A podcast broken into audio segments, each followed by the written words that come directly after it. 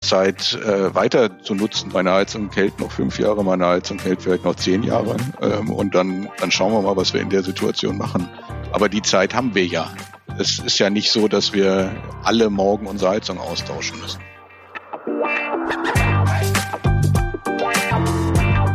Die Wirtschaftsreporter. Der Podcast aus NRW.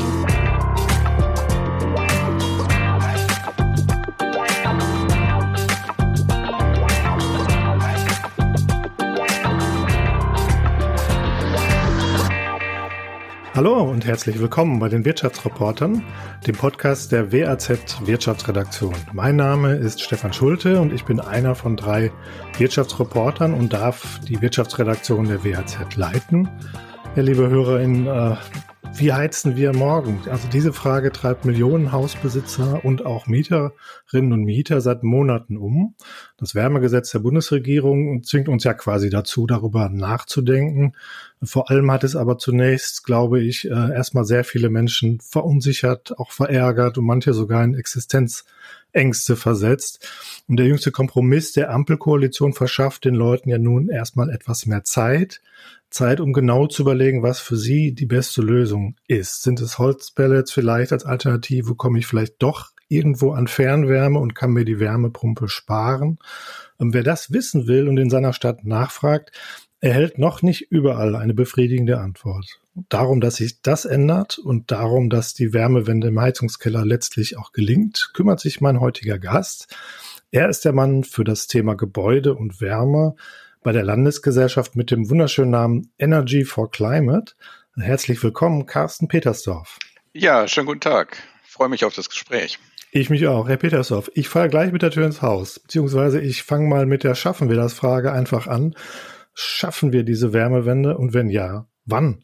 Das ist ja eine größere Aufgabe auch und für die nehmen wir uns ja auch etwas Zeit. Die Zielsetzung ist ja 2045 klimaneutral zu sein und mhm. äh, die Zeit können wir uns auch nehmen. Aber ich glaube, wenn man bedenkt, dass eine Heizung 25, 28 Jahre hält, äh, ist es auch an der Zeit, sich zu überlegen, wie sieht meine nächste Heizung aus. Deswegen ist aus meiner Sicht es sinnvoll, jetzt loszulegen. Dann sollten wir das bis 2045 auch schaffen. Aber es ist eine große Aufgabe, mhm. ist nicht trivial. Mhm, ja, genau, Herr Petersdorf. Und Ihr Job ist es, äh, dass es gelingt äh, mit der Wärmewende. Ist das in etwa die richtige Stellenbeschreibung für das, was Sie ähm, tun? Wir haben die Aufgabe als Landesgesellschaft zu schauen, wie wir die Energiewende oder in dem Fall Wärme und Gebäude die Wärmewende vorantreiben können und an welchen Stellschrauben es äh, hapert, welche Hemmnisse da sind und wie wir die überwinden können, aber eben auch zu beraten, zu unterstützen, und auch Projekte zu initiieren und umzusetzen. Mhm. Mhm. Ich glaube, über die, äh, die Probleme und, und Hürden werden wir noch ausführlich zu sprechen äh, kommen, Herr Petersdorf. Nach dem, was ich so von Ihnen äh, gelesen habe, gehören Sie meiner Einschätzung nach eher zur Tempofraktion. Ne? Also Sie sagen auch gerne mal, die Zeit drängt, wenn wir unsere Ziele noch erreichen wollen. Ähm, demzufolge muss ich Sie einmal fragen, äh, sind Sie eigentlich unglücklich mit dem Kompromiss der Ampelkoalition? Denn äh, der führt ja nun dazu, dass es äh, dieses, dieser schrittweise Ausstieg nicht schon scharf 2024 beginnt, also ein Jahr früher als eigentlich geplant, äh, sondern eher noch später. Ähm, sind Sie da unglücklich mit? Ich glaube, das ist meine, nicht meine Aufgabe, mich jetzt hier politisch zu positionieren. Also aus meiner Sicht ähm, haben wir die Zeit bis 2045 und aus meiner Sicht ist es extrem wichtig, dass wir jetzt loslegen und uns mit dem Thema beschäftigen. Auf der anderen Seite verstehe ich auch die Kopplung an die kommunale Wärmeplanung, weil die kommunale Wärmeplanung soll ja ein Zielbild geben, wo ich hinkommen möchte auf der kommunalen Ebene mit meiner Wärmeversorgung. Und das ist natürlich eine wichtige Basis, um zu schauen, äh, welche Lösungen man im, im eigenen Haushalt dann umsetzen kann. Ja, na klar. Aber ist es nicht so, ähm, also wenn ich betroffen bin, sage mal, ich habe jetzt eine alte Ölheizung im Keller oder auch eine Gasheizung und bis vor kurzem habe ich noch gedacht, oh wei, oh wei, die muss ich jetzt im nächsten Jahr schon austauschen ähm, und ganz viel Geld ausgeben, das ich nicht habe. Ähm, ist es nicht so, dass ich jetzt erstmal abwarte, abwarten kann, ähm, was so die nächsten Jahre passiert? Oder ist das aus Ihrer Sicht keine gute Idee? Wäre das keine gute Idee für jemanden, der sowas hat im Keller? Da hat sich ja nichts dran geändert an der Situation, ob sie jetzt direkt handeln müssen. Also auch, auch mit dem alten Gesetzesentwurf hätten sie ja nicht die, die Heizung rausreißen müssen, sondern im Falle, wenn eine Heizung kaputt geht, muss man sich eben äh, dann entscheiden, wie sieht meine nächste Heizung aus. Und ich würde unabhängig vom Gesetz jedem empfehlen, sich diese Frage genau zu stellen und zu überlegen, investiere mhm. ich nochmal in eine Ölheizung oder Gasheizung oder äh, gehe ich, wenn meine Heizung kaputt geht, einen anderen Weg. Mhm. Dafür muss ich natürlich äh, auch wissen, was überhaupt möglich ist an meinem Gebäude, in meinem Haus. Deswegen sollen ja die Städte jetzt zunächst mal Wärmeplanung aufstellen. Ähm, wie lange wird das denn dauern? Also wann erfahre ich als Hausbesitzer dann auch verbindlich, was für mein Gebäude sinnvoll und auch möglich ist. Letztlich, ob ich eine Wärmepumpe kaufen muss, als ein Beispiel, das aber sehr häufig aufkommen wird, oder ob ich vielleicht doch irgendwo an die Fernwärme rankomme. Also das, das wird natürlich noch ein bisschen dauern. Die Kommunen äh, sollen verpflichtet werden, ähm, eine kommunale Wärmeplanung zu machen. Und die Fristen, die derzeit diskutiert werden, abhängig von der Größe der Kommunen, sind 2027 beziehungsweise 2028. Also ein paar Jahre wird es noch dauern. Auf der anderen Seite sind einige Kommunen schon auf dem Weg, die kommunale Wärmeplanung zu machen. Und man wird ja auch Zwischenergebnisse äh, sehen. Also man wird auch mit dem mhm. Energieversorger jetzt schon sprechen können und ihn fragen können, wie sehen denn deine Pläne aus? Es gibt einige äh, Energieversorger, die schon genau wissen, in welche Gebiete sie ausbauen wollen und in mhm. welche nicht. Deswegen, ähm, bis die kommunale Wärmeplanung flächendeckend da ist, werden in der Tat noch ein paar Jahre vergehen. Aber auf der anderen Seite äh, erhält man ja jetzt ja auch schon einige Informationen. Deswegen, wie gesagt, aus meiner Sicht sinnvoll, sich mit dem Thema zu beschäftigen.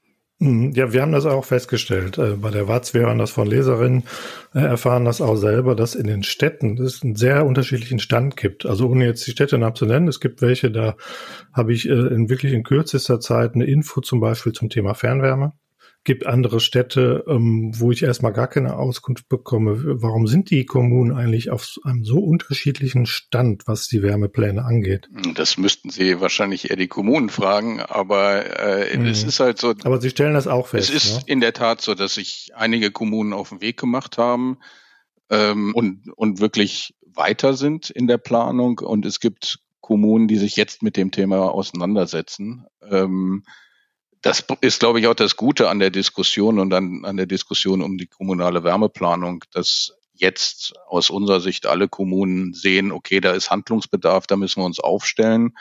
Und es ist natürlich auch schön, dass sich andere Kommunen schon auf den Weg gemacht haben. Mhm. Wie können Sie, jetzt kommen Sie äh, an dieser Stelle ins Spiel, wie können Sie helfen, äh, den Kommunen, dass möglichst bald alle auf ein Level kommen und sich ähnlich ambitioniert auf den Weg machen, sage ich es mal? Ja, es gibt ja Kommunen, die, äh, die sich jetzt neu mit dem Thema auseinandersetzen und da gibt's dann auch Verantwortliche oder Leute, die mit der Aufgabe betraut werden, die eben bis jetzt noch keine kommunale Wärmeplanung gemacht haben oder auch nicht genau wissen, was sind denn eigentlich die unterschiedlichen Schritte für diese Aufgabe. Und da können wir helfen. Wir bieten zum Beispiel eine Initialberatung an, wo sich Kommunen an uns wenden können und, und einfach mit uns diskutieren, okay, was müssen wir jetzt eigentlich tun? Was sind die unterschiedlichen Schritte? Wir bieten Starter-Workshops an, wo wir mehrere Kommunen zusammenbringen, die jetzt für sich entscheiden, äh, sich auf den Weg zu machen, wo wir dann nochmal tiefer reingehen, was sind denn eigentlich die, die ersten Schritte. Wir haben auch Informationsmaterial, ähm, wo unterschiedliche Bausteine für einen Leitfaden, wo wir in einem ersten Schritt informieren, was sind die Schritte, die die Kommune zu tun hat? Einmal organisatorisch, aber eben auch innerhalb der Kommune und auch mit externen ähm, Akteuren.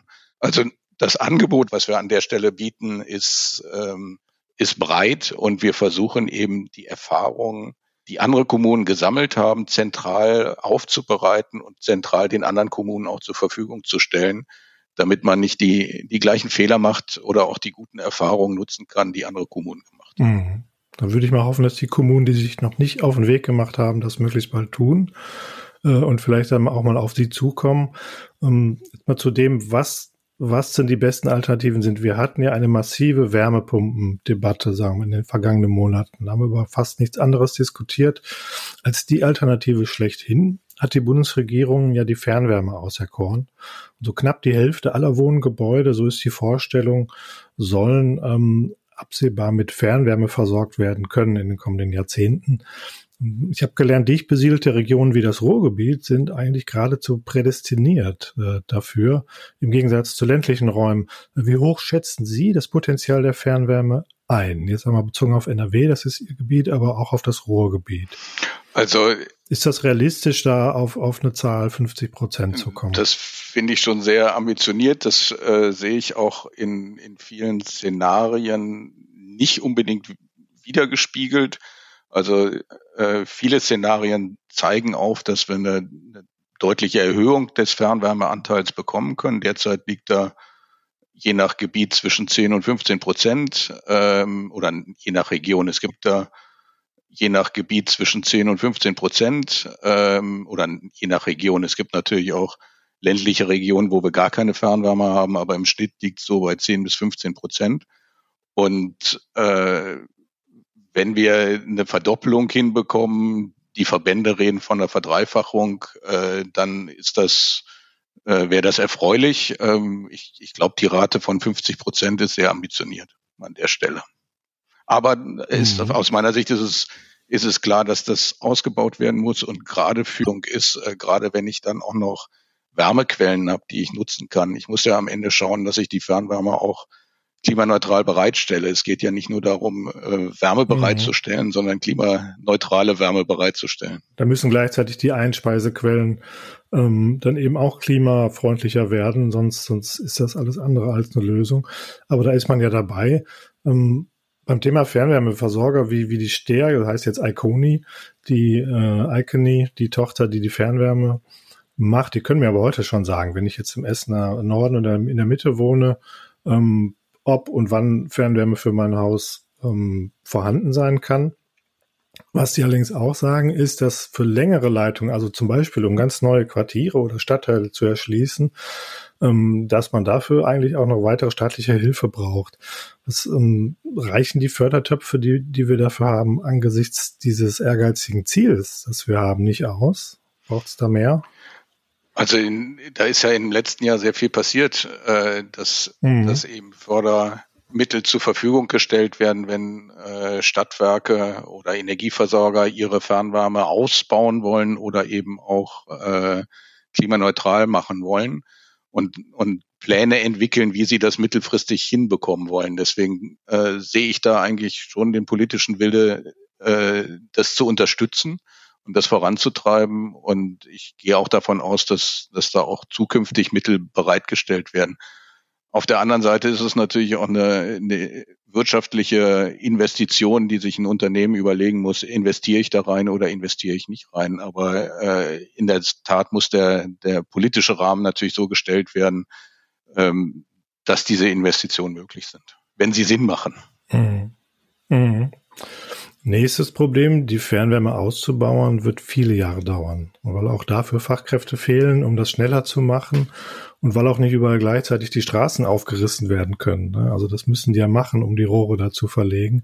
Kommen also noch viele Baustellen auf die Bürgerinnen und Bürger zu.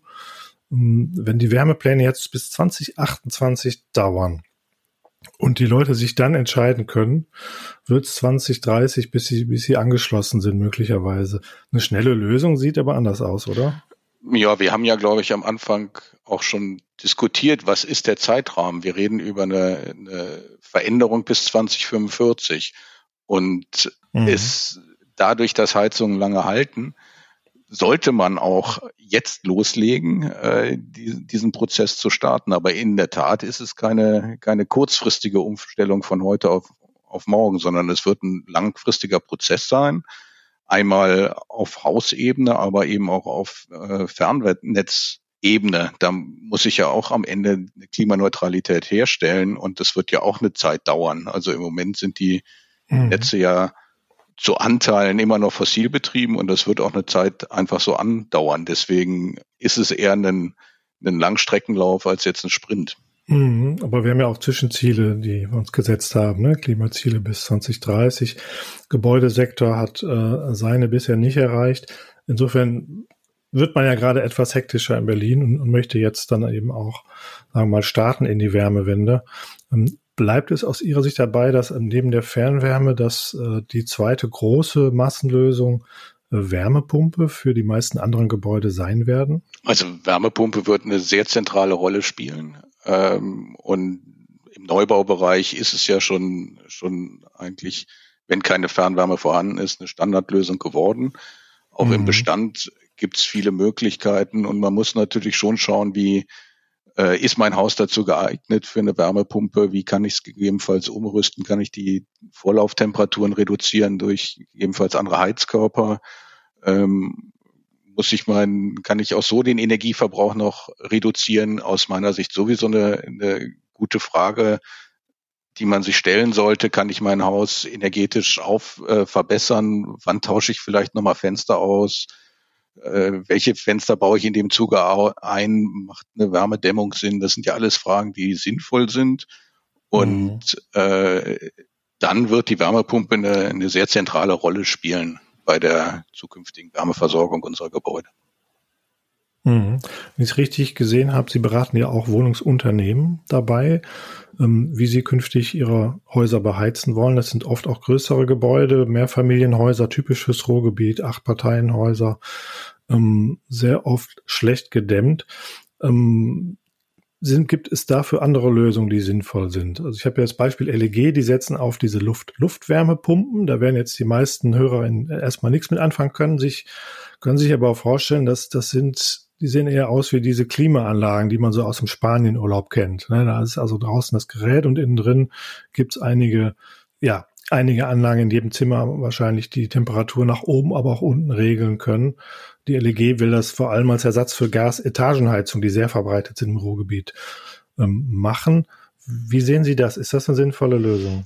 Ähm, Kam ja erst nicht vor als Alternative in den Techniken, die, äh, die das Ministerium vor. Ja, ich bin gespannt, welche Erfahrungen die LEG macht äh, in, in Deutschland wo wir einen höheren Heizwärmebedarf haben, haben wir sehr häufig noch die wassergeführte oder ist es eigentlich Standard, ein wassergeführtes Heizungssystem zu haben, was eben auch gewisse Qualitätsstandards erfüllt. Äh, ich glaube auch eine Luft, ein Luft-Luft-System, wenn es gut gemacht ist, kann das erfüllen. Ich bin gespannt, welche Erfahrungen äh, Sie da machen, aber es gibt mhm. natürlich auch auch eine Vielzahl von anderen Möglichkeiten, äh, wie man solche solche Fragestellungen ja angehen kann. Man, man kann über, über ein kaltes Nahwärmenetz gehen und dann auch äh, mit kleinen Aggregaten, mit kleinen Wärmepumpen in den Wohnungen arbeiten. Äh, man kann ja. auf ein zentrales System umstellen. Da gibt es unterschiedliche Lösungsansätze und wir sammeln auch die, die unterschiedlichen Lösungen und die ähm, unterschiedlichen Erfahrungen, die die Leute machen, um dann eben zu sehen, was sind die unterschiedlichen Möglichkeiten, was ist die Vielzahl der Möglichkeiten, wie kann ein vernünftiges System in Zukunft aussehen. Werbung. Werbung Ende. Mhm. Habe ich das richtig rausgehört? Also bei diesen ähm, kleineren Anlagen, diesen Klimaanlagen, haben Sie dann eher die Sorge, ob es auch warm genug wird im Winter? Nein, also, also sprich, die, ob die Leistungsfähigkeit die, reicht? Die Frage habe ich an der Stelle nicht. Also das glaube ich nicht, dass die Wohnungen dann nicht heiß werden. Äh, ich weiß nicht, Sie kennen das vielleicht aus dem aus dem Urlaub in manchen Hotels äh, entsteht doch ein höherer Geräuschpegel. Ich vermute mal, dass die Systeme auswählen, die das, die da vernünftig mhm. sind, aber man muss sich natürlich oder auch vom vom Luftempfinden, vom Gesamtqualitätsempfinden äh, hängt es natürlich da schon davon ab, wie die Heizung insgesamt funktioniert. Aber ich bin mhm. gespannt, welche Erfahrungen Sie mit den Systemen machen. Ich finde es äh, interessant zu sehen, dass, dass unterschiedliche Lösungsansätze jetzt ausprobiert werden und das macht ja auch Sinn. Mhm. Ja, die, die Dinger wälzen die Luft um. Das heißt, es gibt auch so einen Luftstrom und ähm, machen auch Geräusche. Das ist, sind ja auch Sachen, Sie sagen, Erfahrungen sammeln ähm, für die, die jetzt entscheiden müssen, die wüssten gern vorher, was am besten ist. Ne? Das ist ja dann auch immer das Thema, ob die Wasser-, Luftpumpen, die man sich eben vors Haus stellt, ob die zu laut sind und den Nachbarn ähm, beeinträchtigen, ob die Abstände gewahrt sind. Da hat ja die Landesregierung jetzt einiges getan und sagen wir mal diese diese Hürden abgeräumt. Ähm, wie zufrieden sind Sie damit? Am Ende kommt es natürlich immer auf eine vernünftige Planung an. Und äh, es gibt ja auch für, für engere Gebiete Lösungsansätze, wo ich eben eine Wärmepumpe einsetzen kann, die besonders leise ist. Das muss ich in einer Region machen, wo muss ich nicht in der Region machen, wo, es, wo ich sehr viel Platz habe. Äh, aber an der Stelle denke ich, kommt es auch auf eine gute Planung an, dass man eben Systeme einbaut, die für die Situation geeignet ist. Und am Ende ist es auch immer eine eigene Entscheidung, welche Heizung man einbaut, wenn es das, das, eigene Haus ja. ist. Äh, dann muss ich mir schon die Frage stellen, wie lärmempfindlich bin ich, wie temperaturempfindlich bin ich, wie, wie kann ich mit unterschiedlichen Temperaturniveaus umgehen. Also da, da muss man sich auch selbst ein bisschen fragen, was ist für mich die richtige Lösung. Aber ich glaube, es gibt viele unterschiedliche sinnvolle Lösungsansätze. Hm, ich glaube, wenn man ehrlich ist, werden sich viele vor allem eine Frage stellen, ähm, was kann ich mir leisten? was ist am günstigsten. Und sag mal, wenn ich jetzt vor der Wahl stehe, okay, ähm, ich kann mir eine Wärmepumpe einbauen ähm, oder ich habe auch die Möglichkeit, ans Fernwärmenetz angeschlossen zu werden. Was sagt Ihre Erfahrung? Also womit fahre ich denn am besten äh, am Ende günstiger? Das kann ich, glaube ich, so pauschal nicht beantworten. Das hängt natürlich auch immer davon ab, wie die Situation in, in Ihrer Kommune ist. Äh, wenn ich die Möglichkeit habe, mich an Fernwärme anzuschließen, würde ich das äh, als eine sehr ernsthafte Möglichkeit äh, ansehen und das auch sehr genau prüfen an ihrer Stelle, um, um zu sehen, wie sind denn die Preise. Sehr häufig würde ich sagen, dass Fernwärme gerade in, in dichten Gebieten durchaus konkurrenzfähig sind und die Situation verändert sich ja. Wir im Moment vergleicht man sehr viel mit einer Gaslösung oder vor drei Jahren hat man da noch eine mhm. andere Rechnung aufgestellt. Jetzt muss man natürlich gucken, was ist denn meine alternative Lösung, die, ähm, die mir eben die Klimaneutralität sicherstellt. Äh, und, und da glaube ich, dass Fernwärme absolut eine äh, wirtschaftlich konkurrenzfähige Alternative ist. Man muss ja auch bedenken, dass ich in dem Fall nicht selber investiere, sondern also jedenfalls nicht in ein Heizungssystem äh, groß investiere, sondern nur über die Übergabestation oder den Anschluss. Ähm, und diese Gesamtinvestitionen müssen natürlich dann fairerweise auch im Gesamtfernwärmepreis abgebildet sein. Also deswegen ähm, mhm. aus meiner Sicht durchaus sollten Sie sich das genau anschauen. Äh, wie sind die Preise? Ist das konkurrenzfähig? Und Sie müssen sich dann halt selber nicht drum kümmern. Also aus meiner Sicht eine sehr, sehr gute Lösung. Mhm. Sie haben es ja schon ein paar Mal gesagt, es wäre schon gut, sich jetzt damit auseinanderzusetzen. Ähm, ich nehme noch mal die andere Position ein. Wäre es nicht vielleicht auch schlau, jetzt erstmal abzuwarten, bis die Städte ihre Pläne aufgestellt haben. Lassen wir mal drei Jahre ins Land gehen. Und äh, dann könnte es sein, dass die Wärmepumpen plötzlich nur noch die Hälfte kosten und es dann eben doch wieder die günstigste Variante ist. So werden, glaube ich, viele denken. Ich, ich, ich sage ja auch nicht, dass Sie jetzt äh, möglichst schnell Ihre Heizung austauschen sollten, sondern sich mit dem Thema beschäftigen sollten. Wenn Sie ein funktionierendes Heizungssystem haben, ähm, spricht da eigentlich nichts dagegen, das noch, noch eine gewisse Zeit äh, weiter zu nutzen. Das, das macht ja auch jeder. Deswegen kann ich das gut verstehen, dass man sagt, okay, jetzt warten wir mal ab, wie sich das weiterentwickelt. Meine Heizung hält noch fünf Jahre, meine Heizung hält vielleicht noch zehn Jahre ähm, und dann, dann schauen wir mal, was wir in der Situation machen. Aber die Zeit haben wir ja. Es ja. ist ja nicht so, dass mhm. wir alle morgen unsere Heizung austauschen müssen. Viele haben das aber genau das gemacht und haben sich gedacht, jetzt ähm, kaufe ich mir noch ganz schnell eine Gasheizung. Wir hatten einen Riesenboom äh, an Öl und neuen Öl- und Gasheizungen. Ähm, also mir haben Heizungsbau gesagt, die haben in der ganzen Karriere noch nie so viele eingebaut. Äh, da hätte ich jetzt noch eine Frage nach dem Kompromiss. Werden ja auch künftig Gasheizungen theoretisch erlaubt sein, wenn man sie dann äh, später mal auf Wasserstoff umstellen kann. H2-Ready ist ja das Zauberwort. Und bei den Herstellern sieht man eigentlich, die, die werden das schon äh, machen und die neuen Modelle werden das können, theoretisch. Ähm, erwarten Sie oder befürchten Sie vielleicht auch, dass nun viele doch wieder aufs Gas setzen, auch in den kommenden Jahren? Ich glaube, das muss sich jeder sehr, sehr gut überlegen, äh, wie er mit der Situation umgeht. Das hängt natürlich auch stark davon ab, wie am Ende die Energieinfrastruktur in meiner Gemeinde aussieht. Und ich glaube, dass es äh, dass es nicht so sein wird, dass wir fossiles Gas eins zu eins mit Wasserstoff oder mit grünen Gasen ersetzen werden. Das würde mich sehr überraschen an der Stelle, sondern äh, es hängt sehr von der lokalen Situation ab. Wenn ich einen Ankerkunden habe, der einen Industriekunden, der für seine Prozesswärme in Zukunft Wasserstoff braucht und äh, damit dann eben Wasserstoff in in der Kommune genutzt wird und man Straßenabschnitte hat, wo äh, vielleicht denkmalgeschützte Gebäude sind, die, die nicht gut gedämmt werden können, keine Fernwärmemöglichkeit äh, nicht möglich ist, weil die Dichte nicht gegeben ist, dann, dann mag es sein, dass wir Gebiete sehen, äh, wo eben Gas eingesetzt wird. Und dafür machen wir ja die kommunale Wärmeplanung, dass wir genau diese Fragen beantworten. Wo macht welche Energieinfrastruktur Sinn. Wie gesagt, aus meiner Sicht wird es keine flächendeckende Lösung werden, äh, aber in, in Teilbereichen vielleicht eine Lösung sein. Was ich an der Stelle immer total spannend finde, Sie und auch alle anderen Experten, mit denen ich spreche, also Sie haben jetzt gesagt, Sie können sich nicht vorstellen, dass Gas eins zu eins durch Wasserstoff ersetzt wird. Äh, andere sind da noch ein bisschen deutlicher und sagen, äh, also niemals wird das etwas sein, wo, womit wir privat heizen, zumindest nicht in den kommenden Jahrzehnten. Da brauchen wir den Wasserstoff erstmal ganz woanders. Ähm, insofern ist ja eher die Frage, ob jetzt dann eben doch noch viele Gasheizungen, die, die theoretisch umgestellt werden könnten, eingebaut werden, aber in Wahrheit niemals mit Wasserstoff laufen werden, sondern trotzdem eben weiter Gas verbrennen.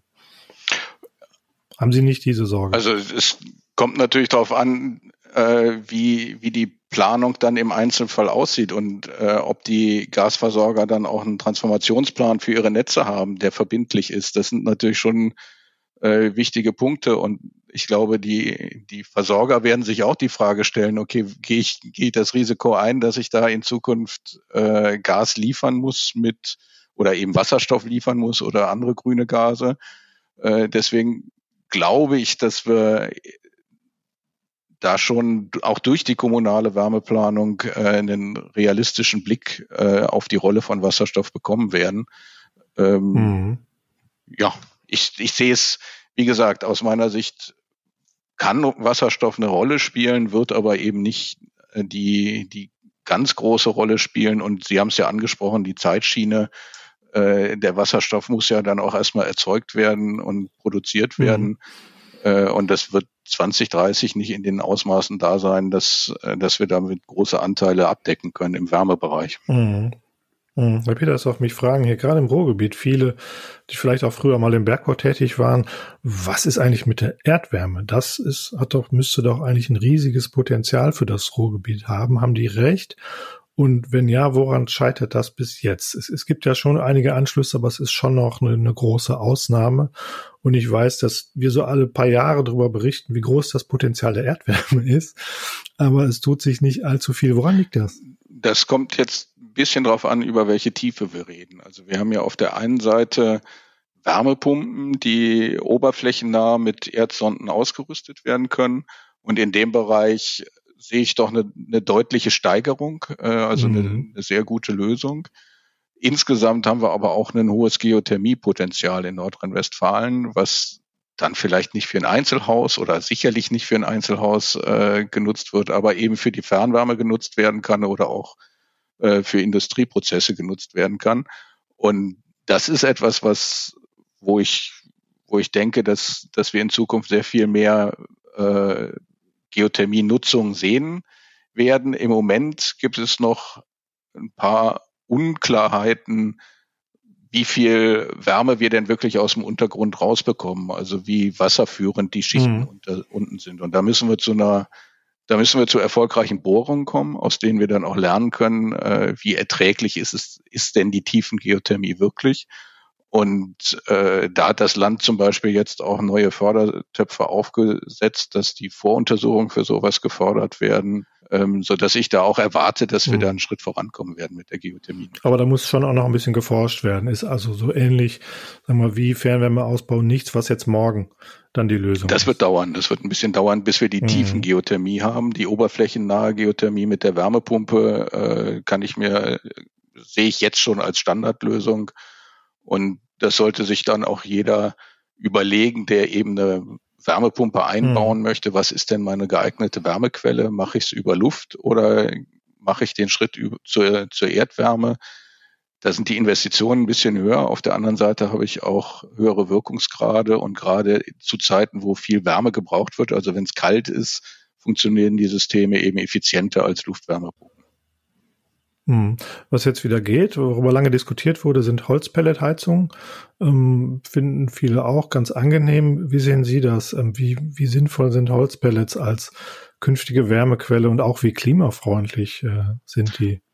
Sehr umstritten. Also es ist natürlich schon nachwachsender Rohstoff. Wir müssen am Ende überlegen, bei Biomasse allgemein, äh, wie viel Biomasse haben wir denn eigentlich und wo setzen wir die am sinnvollsten ein? Deswegen äh, würde ich jetzt nicht jedem empfehlen, bitte kauft euch eine Holzheizung. Gerade wenn wir in Zukunft im Industriebereich mehr äh, Biomasse nutzen werden, muss man sich auch im Klaren sein, dass, dass es da vielleicht Preisentwicklungen gibt äh, und die, die Preise für Holzpellets steigen werden oder für Biomasse allgemein. Äh, es gibt natürlich Situationen im ländlichen Raum, äh, kein Anschluss an ein Fernwärmenetz, äh, wo, wo Holzpellets mhm. durchaus eine sinnvolle Lösung oder Holz insgesamt, Biomasse insgesamt eine sinnvolle Lösung sein kann, gerade im Bestand.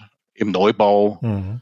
würde ich überlegen, ob ich das, ob ich den Schritt gehen wollte. Ähm, da gibt es, glaube ich, andere Lösungen, die man sehr gut umsetzen kann. Ja, Herr Petershoff, wir haben in Deutschland haben wir jetzt monatelang über äh, neue Heizungen gestritten, ähm, Heizungsverbote.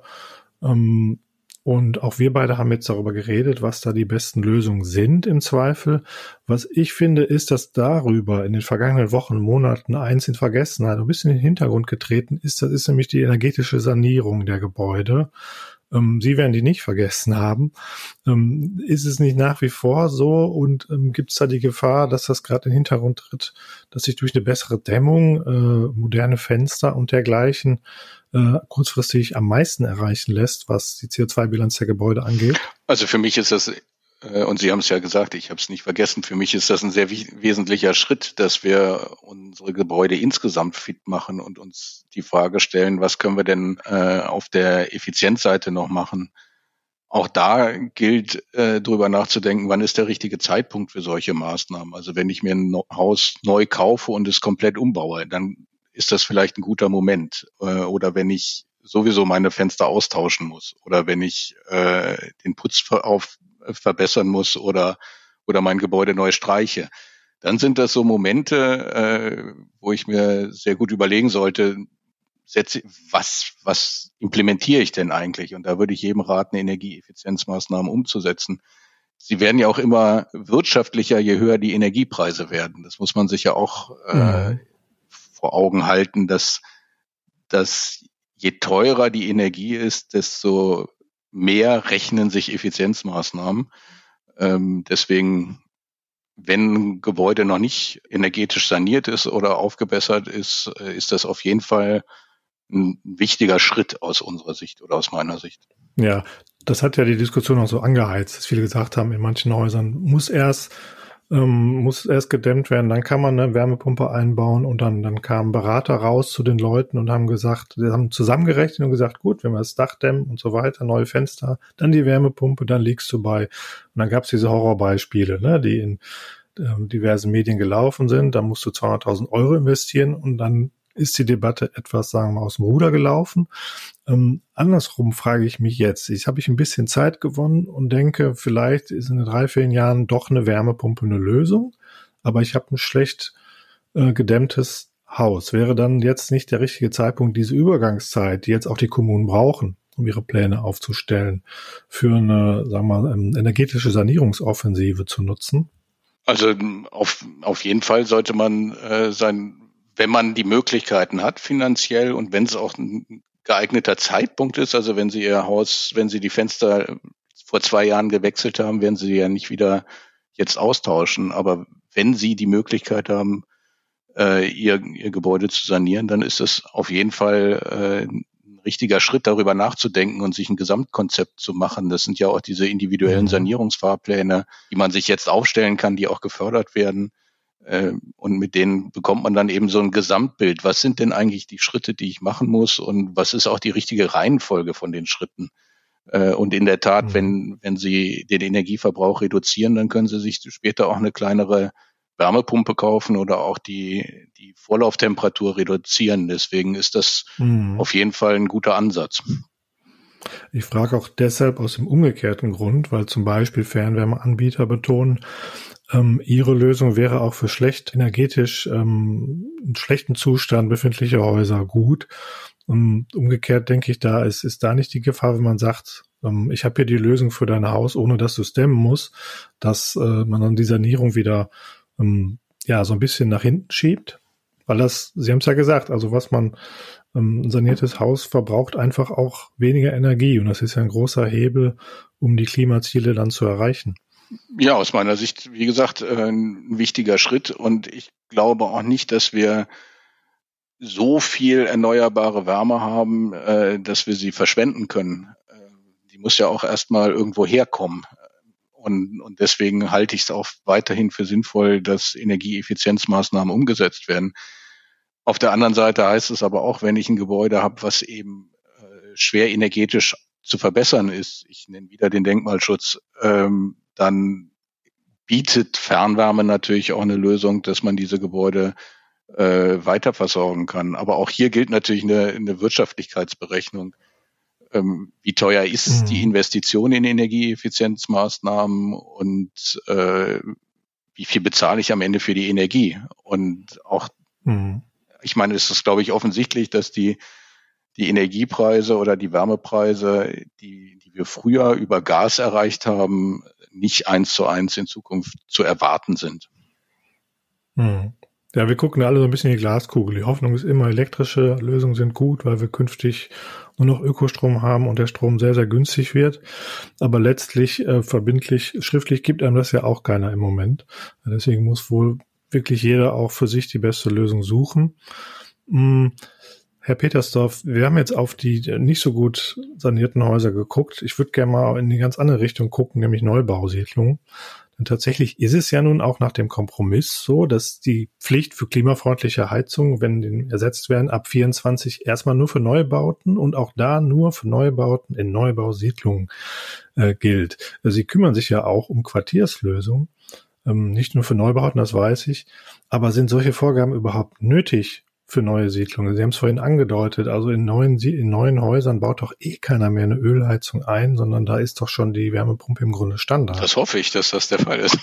Hm. Ja, aber ist das dann, war das dann was für die Galerie, dass man doch sagen kann, ähm, wir fangen 24 an, aber eigentlich wird das ja fast folgenlos bleiben, oder? Ja, ich, wir sehen heute immer noch, äh, oder in den letzten Jahren haben wir immer noch viele Neubaugebiete mit, äh, auch mit Gasanschluss gesehen.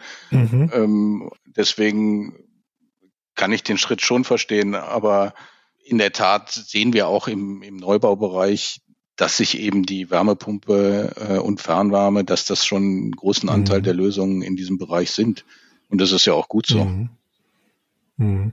Da braucht es ja dann zum Teil auch Insellösungen, dass man wirklich für ein Neubaugebiet, sagen wir mal, eine eigene Wärmequelle schafft, möglicherweise zentral oder andere Dinge. Was, was sind denn, äh, Sie untersuchen das ja und beraten da ja auch, was sind denn aus Ihrer Sicht ähm, in diesem Fall die besten, die smartesten Lösungen? Mini-Heizkraftwerke oder sind das Großwärmepumpen?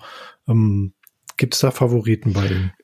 Auch da hängt es von der Situation ab, die Sie vor Ort haben. Äh, also es hängt einmal von der Wärmedichte ab, es hängt davon ab, welche Wärmequelle ich habe. Habe ich einen Untergrund, den, den ich gut nutzen kann?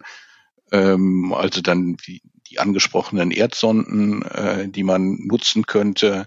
Ist es vielleicht sinnvoller, mit einer kalten Nahwärme zu arbeiten? Dann hat man eine etwas niedrige Temperatur und hat die Wärmepumpen dann in den einzelnen Gebäuden, aber eine zentrale Wärmequelle sozusagen über ein kaltes Nahwärmenetz. Ähm, es gibt Abwärmenutzungsmöglichkeiten, wenn ich Industrie in der, in der Nähe habe, äh, wenn ich auch Abwasser aus dem Kanal, gibt es auch Beispiele, äh, wo das genutzt wird. Mhm. Ich habe einen Fluss in der Nähe, wie auch immer. Es gibt eine Vielzahl von Möglichkeiten.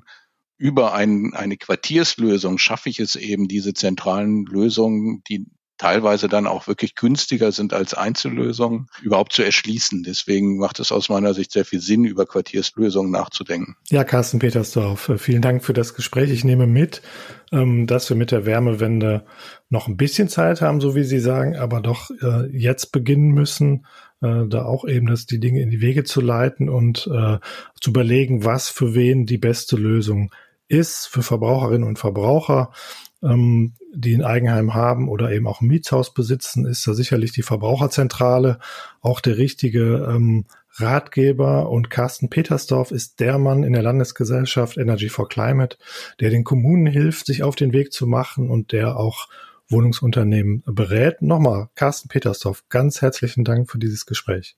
Ja, ich danke auch. Äh, hat mich sehr gefreut. Sehr schön. Ja, auch liebe Hörerinnen und liebe Hörer, danke, dass ihr dabei wart. Wenn es euch gefallen hat, erzählt es bitte weiter. Ähm, und wenn ihr das eine oder andere nachlesen wollt, wir haben natürlich sehr viel zu diesen Themen gemacht in den vergangenen Wochen. Ähm, ich stelle euch noch ein paar Links äh, dazu in die Show Notes. Da könnt ihr gerne ein bisschen reingucken und sage ansonsten ähm, bis zum nächsten Mal. Tschüss. Podcast der Walz.